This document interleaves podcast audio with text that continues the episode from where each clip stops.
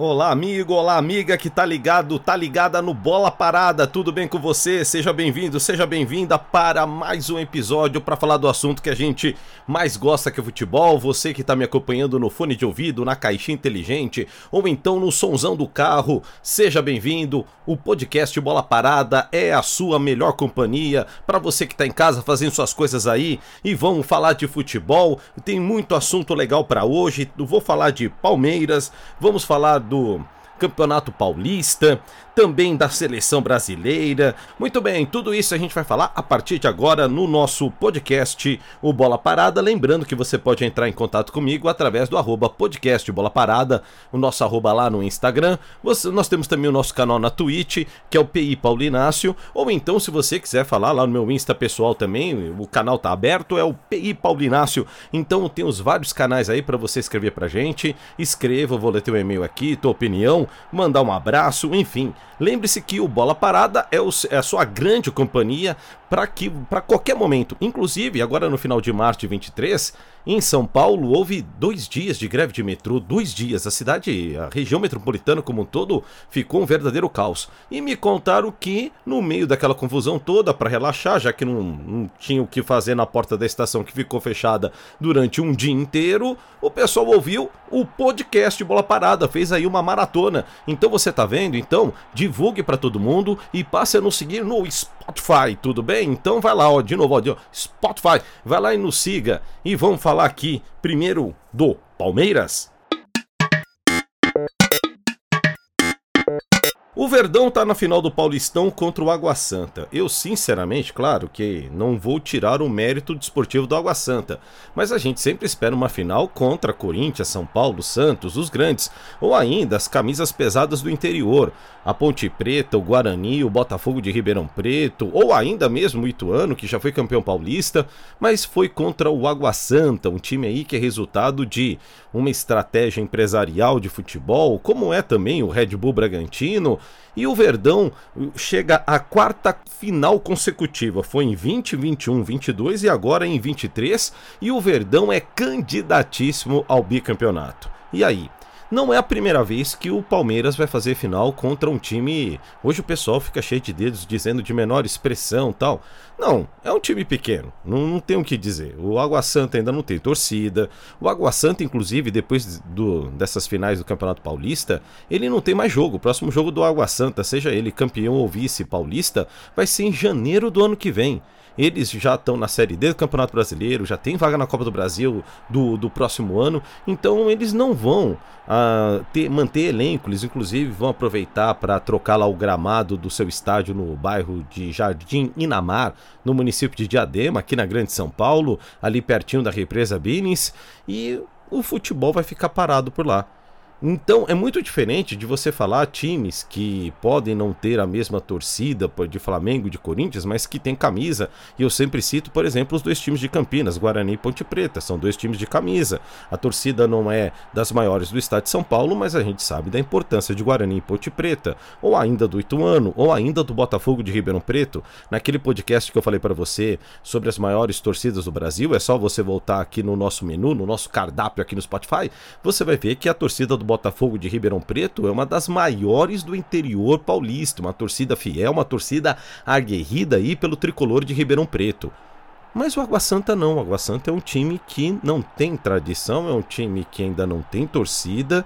A gente vê ali o pessoal torcendo para Água Santa, mas todo mundo que já viu é, jogo dessas equipes que de repente surgem no Campeonato Brasileiro, Barueri, São Caetano, dentre outras, a gente sabe que é formada pelos torcedores dos outros times que não foram para a final contra um time grande. Então, se tivesse chegado o Corinthians, a torcida do Água Santa seria a do Palmeiras, a do São Paulo e do Santos. Como é o Verdão que está na final, a torcida do Água Santa será a torcida do Corinthians, do São Paulo dos Santos contra o Palmeiras. A gente sabe disso, não adianta a gente se iludir. Tanto que quando a gente vai num estádio desse, a gente vê que em dados momentos, quando o time está fraco, um time de torcida, um time grande, a gente vai ver que a galera vai dar aquela força, vai dar aquele empurrão, você vai ver que o pessoal não vai deixar a coisa cair. Não, nesses times você tem, na, na verdade, um público. O pessoal fica ali assistindo, tá vendo? Ah, se ganhar, se ganhar, a gente vai dar risada do Palmeiras. E se perder? A vida que segue, não é meu time, então tudo bem.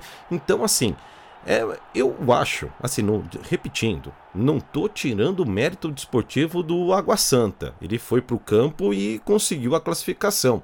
Agora, que faz falta? Uma final para todo mundo falar, para todo mundo ficar repercutindo. Eu tô gravando isso aqui no dia 26 de março, então ainda vai ser no próximo domingo o primeiro jogo. Já pensou essa expectativa entre a última rodada e o primeiro jogo da final? Se fosse, por exemplo, Palmeiras e Corinthians, um Corinthians e São Paulo, um São Paulo e Santos, um Santos e Palmeiras, enfim, mas a gente estaria aqui já repercutindo em ansiedade cada vez maior até a data do jogo. E o torcedor palmeirense mais antigo, ele já lembra, ele já tem memória de Palmeiras super favorito contra times menores. Eu vou até relembrar aqui o caso, 1986, inclusive o meu primeiro campeonato paulista da minha vida. O Verdão foi a final contra a Internacional de Limeira e o Palmeiras chegou favoritaço. Dois jogos. O primeiro deu 0 a 0 e o segundo deu Palmeiras 1, Internacional de Limeira 2.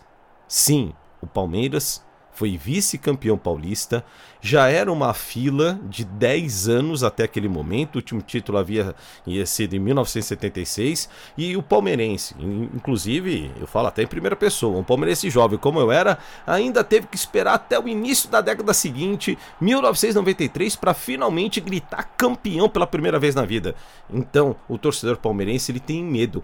Eu, em 1989, naquele campeonato paulista, na final caipira, o Palmeiras foi eliminado pelo Bragantino. O Palmeiras tinha tudo para ser campeão paulista, ficou um monte de jogo sem perder, ganhou até um torneio que era dado, uma torneio não, era uma taça que era dada pelo jornal A Gazeta Esportiva para o time que ficasse maior número de partidas sem perder, a taça dos invictos. Naquele ano o Palmeiras ganhou a taça dos invictos, salvo engano meu, foram 11 jogos consecutivos sem perder, uma coisa incrível. Sabe quem era o camisa 10 desse time do Palmeiras inclusive? Era o Neto. Sim, que depois foi pro Corinthians e brilhou. E aí o resto da história você já sabe. Mas o Neto jogava no Palmeiras. O técnico era o Emerson Leão. E o Emerson Leão deixava o Neto terminar um único jogo sequer. Então, por isso, o torcedor palmeirense ele tem receio, ele tem medo desses jogos onde o Palmeiras ele é franco favorito. O torcedor palmeirense estaria mais calmo, mais organizado se fosse, por exemplo, uma final do Campeonato Paulista entre Palmeiras e Barcelona. Ela é capaz até do Palmeiras ser campeão paulista, mas com uma discrepância tão grande, sobretudo palmeirense mais antigo, tem muita memória e muito pé atrás. Até porque futebol é só jogado, não tem como ser campeão de véspera. E o fato dos times grandes de São Paulo não terem chegado ao final é culpa de quem? Dos times, do regulamento? Vamos lá, vamos dar aqui uma dissecada nesse fato. Em parte, é culpa dos times, porque no caso de São Paulo e Corinthians, eles não venceram seus jogos. E aí o Ituano e o Água Santa conseguiram se classificar para semifinais. Ok, isso é um ponto. Mas é importante a gente observar que o regulamento do Campeonato Paulista favorece muito a zebra, muito, assim vamos dizer, o azarão se classificar. Por quê? Nós temos um jogo único, não é mata-mata, é apenas mata. Então, Corinthians e Ituano na Arena Neoquímica, ou ainda São Paulo e Água Santa, que foi no Allianz Parque um único jogo. O que esses times fizeram? Eles se trancaram e deram responsabilidade para o time grande e vamos gastar tempo, vamos ver o que acontece. Levaram para os pênaltis e aí pênalti é loteria. Esses times do interior paulista, no caso o Água Santa é da Grande São Paulo, acabaram por se classificar. O regulamento do Campeonato Paulista, eu acho que ele é torto. Ele tem um problema. Eu, eu acreditaria, minha opinião, Paulo Inácio, que as quartas de finais, ou ainda as semifinais deveriam ser jogos de mata-mata. E só a final no mata, jogo único. Aí sim.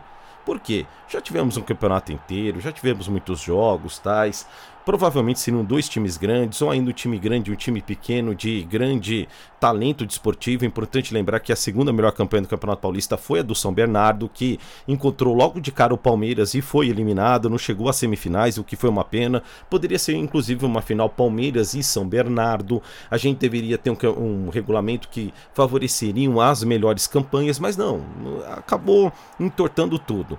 Os, o Palmeiras é de melhor campanha, chegou na final. O São Bernardo, de segunda melhor campanha, não chegou na final. E nem tivemos ali Corinthians e São Paulo. O Santos, ele já tem mais problemas. O Santos nem se classificou no seu próprio grupo. E tá ali à procura de um caminho com o técnico Odair Helman, com o Paulo Roberto Falcão de diretor de futebol. Então o Santos, ele não classificou. OK, então ali nós temos um problema desportivo.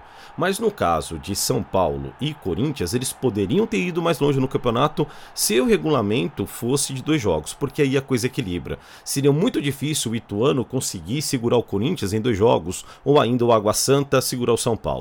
Poderia ter acontecido? Poderia. Isso daria ainda mais mérito desportivo para essas equipes. O Água Santa se classificou em duas uh, disputas de penalidades, então a gente percebe que outros times que poderiam gastar muito mais bola, que poderiam valorizar ainda mais o Campeonato Paulista, acabaram ficando de fora. Mas regulamento a gente não discute. Tudo isso aqui são grandes ideias, são apontamentos para que no futuro a gente possa ter um Campeonato Paulista ainda mais emocionante.